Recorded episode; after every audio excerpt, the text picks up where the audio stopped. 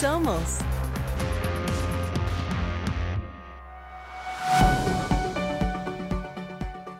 Bienvenidos, bienvenidas y bienvenides. Yo soy Gracia Alzaga y esto es Sí Somos.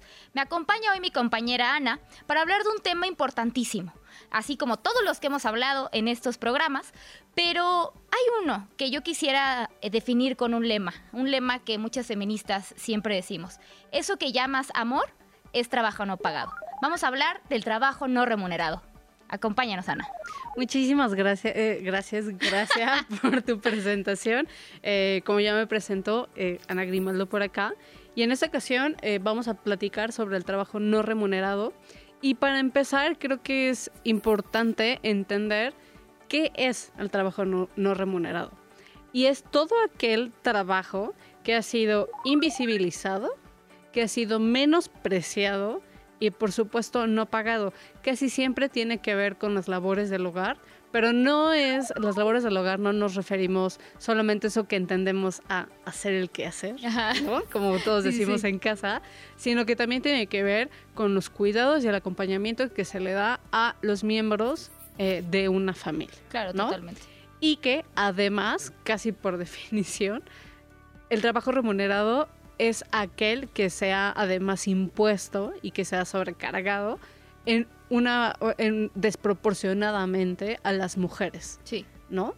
Sí, sí, sí. Yo creo que, a ver, vamos a hablar en cifras. Yo no soy la mejor en cifras y por eso lo tengo aquí anotado, que es el trabajo no remunerado en México equivale al 6.8 billones de pesos al año y representa el 26.3% del PIB nacional. Eso quiere decir que lo que tú decías de que es un trabajo menospreciado, invisibilizado, representa un porcentaje importante a la economía de México. Cuesta. Cuesta. Cuesta, nadie lo paga, pero equivale a eso. Equivale y hace crecer al país eh, en términos económicos, ¿no? Y evidentemente en muchos otros términos. Pero cuando hablamos que el trabajo no remunerado recae específicamente en las mujeres y que eh, por la asignación de los roles de género, que también ya habíamos hablado anteriormente de esto, pues nos habla precisamente de cómo le podemos hacer como mujeres para que primero ese trabajo sea reconocido, ¿no? No sea invisibilizado y que no sea menospreciado, eh, porque representa en términos reales algo importante en la economía. Y nosotras como mujeres, pues finalmente en, inclusive nuestro círculo, no es reconocido. Ya deja tú por el Estado, no es reconocido en nuestro círculo, con nuestras parejas, en las mismas familias. ¿Por qué? Porque justo por estos roles es que las mujeres lo tienen que hacer. ¿Por qué? Porque les corresponde. Porque desde chiquitas nos dicen que tenemos que eh, nos compran la plancha, exacto, que tenemos que ser serviciales, que eh, nos compran la plancha, la cocinita, en las cenas. Ah, totalmente. Y en las cenas de Navidad somos las mujeres las que cocinamos y las que limpiamos todo, ¿no? Y las que sirven. y las que sirven, exactamente. Entonces son como ciertas cosas que pasan a lo largo de nuestra vida hasta llegar a este trabajo no remunerado, que hasta hoy en día es un tema que se habla, que se habla y que ya comenzamos a decir esto no está bien como mujeres que se nos reconozca nuestro trabajo porque finalmente sin el trabajo de cuidados quienes salen a trabajar no se sostiene la vida. Punto. Para, para empezar quiero quiero eh, retomar uno de los datos que mencionas, que me parece algo gigantesco, como para que no eh, se haya ya regulado y, e implementado el Sistema Nacional de Cuidados, que es un gran deber que el Estado tiene sobre todo con las mujeres, pero con las familias en general en México. Es tan grande esa, e, e, el costo de los cuidados no remunerados, que incluso ya existe el término de economía de los ah, cuidados. exacto, exacto. para empezar. Y aquí en México esa economía de los cuidados es más grande que, eh, que sectores que son clave para el desarrollo económico del país, como manufactura, como transporte o como comercio, ¿no? Que por lo menos en este sexenio ha habido un super hábito eh, en nuestras relaciones comerciales, sobre todo con nuestro principal socio comercial que es Estados Unidos. De esa, o sea, esa es la magnitud de lo que cuesta y nadie paga con dinero a las mujeres por hacerse cargo de estos cuidados. Y es importante entenderlo porque ya también lo decía un economista Gary Baker en 1965 los, e, el hogar se tiene, o sea, cuando hablas de remuneración, hablas del trabajo, incluso de sindicatos y, este tipo de organizaciones. laborales formales. Pero, esto, eh, pero los cuidados del hogar y el trabajo no remunerado implica una misma capacitación, incluso, o sea, para aprender a hacer las cosas que se tienen que hacer, como cocinar, como lavar, como contención, hacer la tarea con hijes, porque casi siempre hay hijes. Todo este tipo de cosas son cosas que no aprendimos por ser mujeres nada, o sea, que no sabemos solo por ser mujeres, que sí nos las enseñaron solo por ser mujeres, pero que no es inherente a nuestra naturaleza saberlo, ¿no? Y es y, regresando a lo que dijo Gary Baker, o sea, y, y entonces la economía, o sea, y todos los otros trabajos tienen su naturaleza y tienen hay existen incluso tabuladores, ¿no? Para asignarle un valor y una retribución a lo que cuesta, yo soy periodista, a lo que cuesta, por ejemplo, mi trabajo, o tú como abogada tiene un costo. Sí, totalmente. Pero aquí Gary Baker decía que el hogar no solamente es un lugar donde se ah, deja la definición exacta, regreso a ella, no solamente es un consumidor de bienes, y también los, sino también los produce. ¿Y los produce quién? Las mujeres. Las mujeres, ¿no? Y sin un pago, además, por ello. Claro.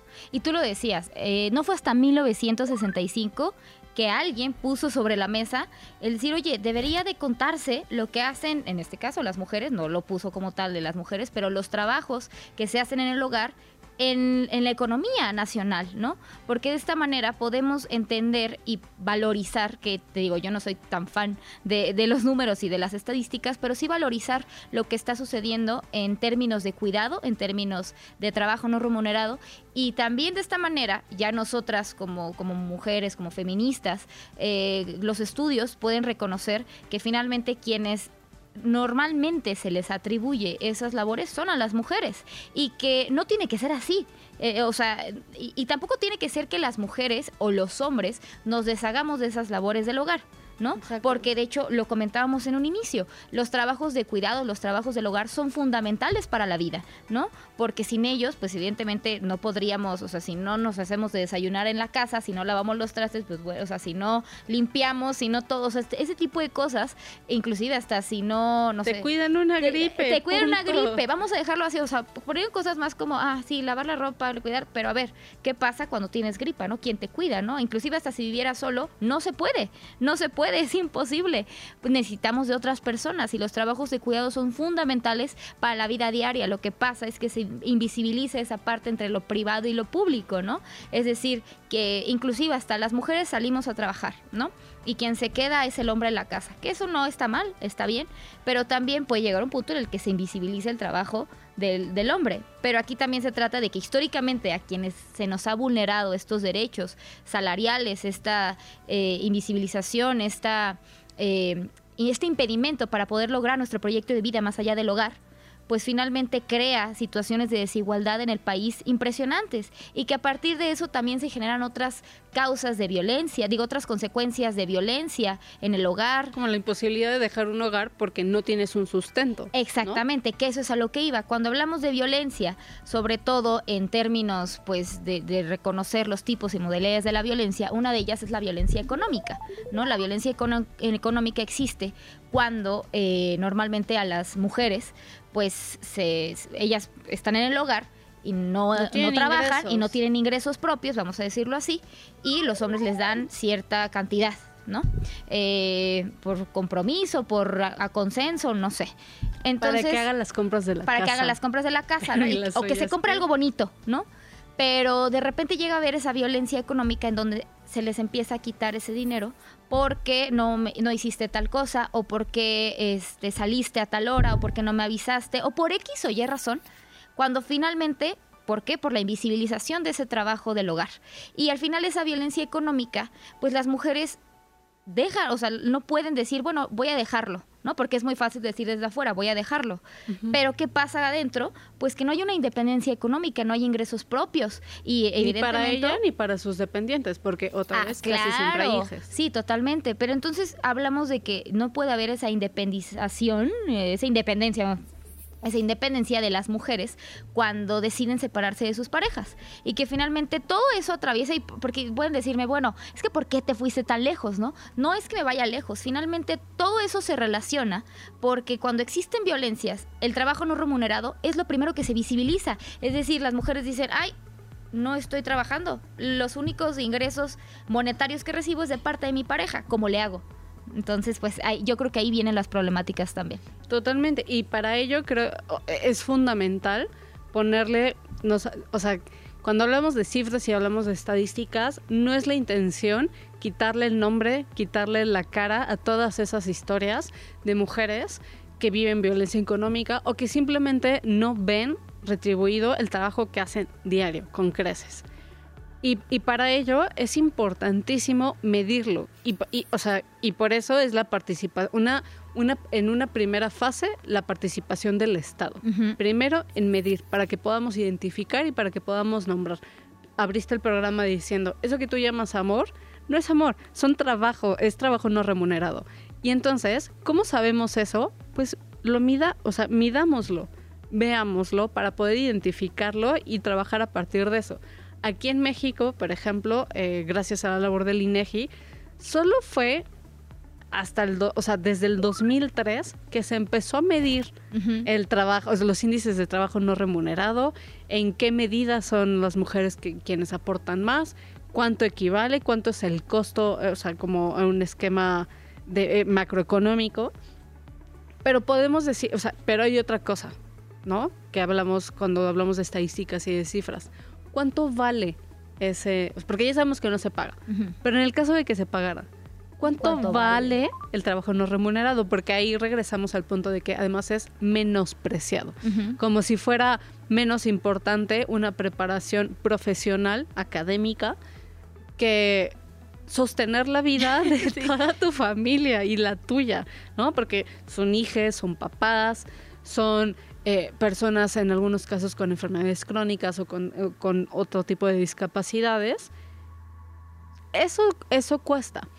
la cuenta satélite de trabajo no remunerado de los hogares en México en 2021 hizo un promedio de cuánto, de cuánto costó y que nadie pagó a las mujeres y dio un, promedio de 70 de mil pesos piquito más anuales, ¿no? Lo que nos deja un, eh, un sueldo mensual de 6 mil pesos. Considerando que además en este tipo, en, este gobierno específicamente para ella iba, ha incrementado el salario mínimo porque es justo y es necesario y aún no suficiente considerando los niveles de inflación que se viven en el mundo, no solamente en México. Este, ¿Es suficiente pagarle 6 mil pesos a eso? O sea, por, hacer eso. Porque ya lo mencionábamos en un episodio anterior. La ONU, ONU Mujeres, a través de ONU Mujeres específicamente, abre esta conversación. ¿Cuánto de, o sea, no solamente se tiene que pagar, sino también tenemos que discutir el valor justo, digno, que se le da a esto? Porque, ¿qué proyecto de vida, así como las personas que, eh, que están en esa situación en la que ganan ah, por sus servicios, eh, por su trabajo el salario mínimo, ¿qué persona con 6 mil pesos puede realmente tener un proyecto de vida individual con ese salario? Sí.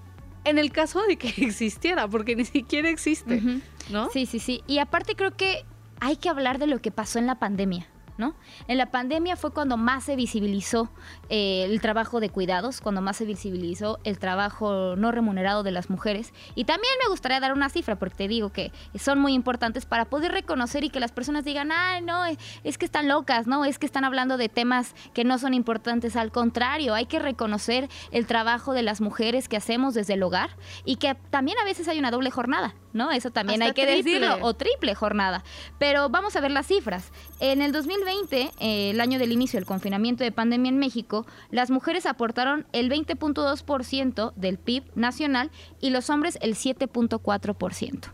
Estamos hablando de que porque evidentemente lo veníamos mencionando hace un momento, las mujeres, como somos las que inicialmente estamos en el hogar, como somos las que inicialmente hacemos todos los trabajos de cuidados, pues finalmente seguimos aportando lo mismo, ¿no? Independientemente de la pandemia o no. Ahora obviamente en ese momento fue mucho más, pues porque teníamos que permanecer en el hogar, mientras los hombres que ya no salen salían a trabajar, o sea, digo salían porque también en el, en el interior del hogar hay trabajo, pero de manera remunerada, pues entonces hubo menos valor de su trabajo, que fue el 7.4%.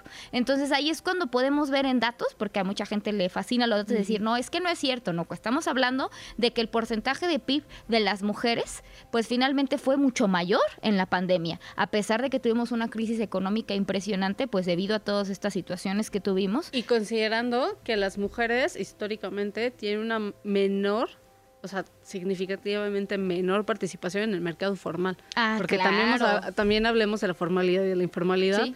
donde las mujeres ocupan, o sea, se ocupan literalmente eh, más en la informalidad, ¿no? Porque no solamente es un sueldo, sino proveerles de seguridad social, proveerle de y seguridad social no solo me refiero a que tengan acceso a servicios de salud, sino A todo. de vivienda, Sí, créditos, de- un desarrollo pleno, como cualquier otra trabajadora. Sí, y finalmente creo que eh, la informalidad recae en que crea cierta flexibilidad para las mujeres en cuanto a tener sus otras dos jornadas laborales. Que no se brinda desde el espacio privado. Exactamente. Y que también esa misma informalidad, de cierta manera, te impide formalmente desde el Estado tener seguridad social. Y lo decíamos, la seguridad social, por lo menos, vamos a decirlo así, para las trabajadoras del hogar no fue reconocida hasta hace un año. O sea, fue reconocida eh, Y aún gradualmente. como piloto, Sí, como claro. programa piloto. El programa, no, yo, el programa piloto que iba a decir gradualmente fue en 2019, 2019-2020, pero hasta el año pasado ya se modificaron Como las ley. leyes para que las mujeres trabajadoras, bueno, las personas trabajadoras del hogar eh, tengan seguridad social. Y esto es importante reconocerlo porque las, las personas trabajadoras del hogar, a quienes les dicen chachas, quienes les dicen... O que son de la eh, familia. son- ay, que son de la familia. Es que, eh, no sé, Cecilia duerme aquí con nosotros. No, eso también es trabajo y hay que decirlo. Y que finalmente el trabajo remunerado para las trabajadoras del hogar se debe reconocer tanto, o sea, tanto las, las, las trabajadoras del hogar como para las mujeres que son reconocidas como amas de casa, que son madres y que finalmente muchos de sus derechos son vulnerados. Y que para poder concluir esta parte, yo creo que es importante hablar de las consecuencias del trabajo no remunerado. Es decir, el proyecto de las mujeres se ve afectado, su salud mental, su incapacidad no directa, sino externa, es decir, de parte de otras personas. Como lo incapacitan. La- ajá, ¿cómo se les incapacita? ¿Para qué? Para su movilidad. Para su movilidad, ¿por qué? Porque tienen que mantenerse en el hogar para cumplir pues con sus actividades. Y yo creo que hay muchas más consecuencias que me gustaría que para poder cerrar me las pudieras compartir. Precisamente cuando no tienes acceso a, estos recursos financieros, se, y que, en su mayoría son financieros, porque ese es el punto precisamente del trabajo no remunerado, se, se cuartan muchísimas posibilidades del proyecto de vida de las mujeres, en el que la autonomía puede que, o sea, no es inherente que por no tener, no tener un trabajo no tienes autonomía. Pero estamos en un sistema en el que necesitas dinero para tomar decisiones, para tomar acciones y para. Y limitar a las mujeres por el tipo de trabajo que desarrollan a no tener acceso a esos recursos para tomar otro tipo de decisiones es violencia y digámoslo, o sea, se llama claro. violencia, ¿no? Tiene un nombre y tiene tiene eh, vive en este tipo de consecuencias. ¿Qué es lo que primero tenemos que hacer? Primero desligar los afectos de los trabajos de los trabajos remunerados, porque no es una cuestión de amor ni de cariño. Es una cuestión de cuidados, de tareas y de responsabilidad en el ámbito público y privado también. Porque si el privado no va a ofrecer beneficios como estancias infantiles, como guarderías, como demás, ok, ¿qué sí puede? Porque no tiene dinero, se vale. Cada quien sabe cómo opera. Brinden oportunidades para que las mujeres se puedan incorporar al mercado laboral con flexibilidad Totalmente. y que quienes están permanezcan, ¿no? pues muchísimas gracias, amiga. Llegamos al final de este programa. Eh, yo soy Gracia Alzaga, mi compañera Ana Grimaldo, y esto es Si Somos. Gracias por acompañarnos. Soy ama de casa, está de la fregada. Ahora entiendo a mi jefa porque siempre anda enojada. Limpio y limpio y siempre tiradero. Para acabarla aquí no hay sueldo, nunca miro dinero. Apenas ayer terminé de planchar y en el baño tengo ya un cerro de ropa que lavar. Soy ama de casa, todo el día con sueño. Recuerdo cuando salía como perro sin dueño. Soy ama de casa, está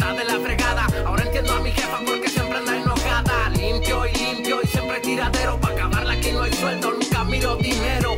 Apenas ayer terminé de planchar y en el baño tengo ya un cerro de ropa que lavar. Soy ama de casa, todo el día con sueño. Recuerdo cuando salía como perro sin dueño. Y este es el único jale donde el trabajo nunca se acaba.